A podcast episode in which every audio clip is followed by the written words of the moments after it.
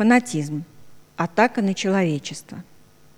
История полна ошибок и заблуждений, более или менее тяжелых, полна преступлений и несправедливости, столкновений идей и непримиримого фанатизма. Но, тем не менее, все это история, наша история, история человека.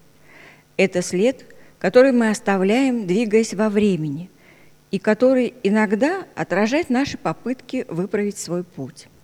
Пробиться в историю очень нелегко, особенно тем мудрым людям, которые ясно видят истину, которые уже живут в будущем и пытаются достучаться до современников.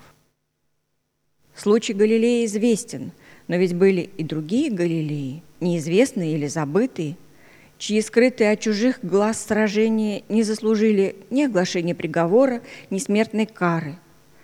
Их смерть никому не стала заметна, а для некоторых смертельным оружием оказывались стыд, оскорбление, насмешки, недоверие и проклятие. И не было, и до сих пор нет прощения этим людям, виновным лишь в том, что они хотели знать больше.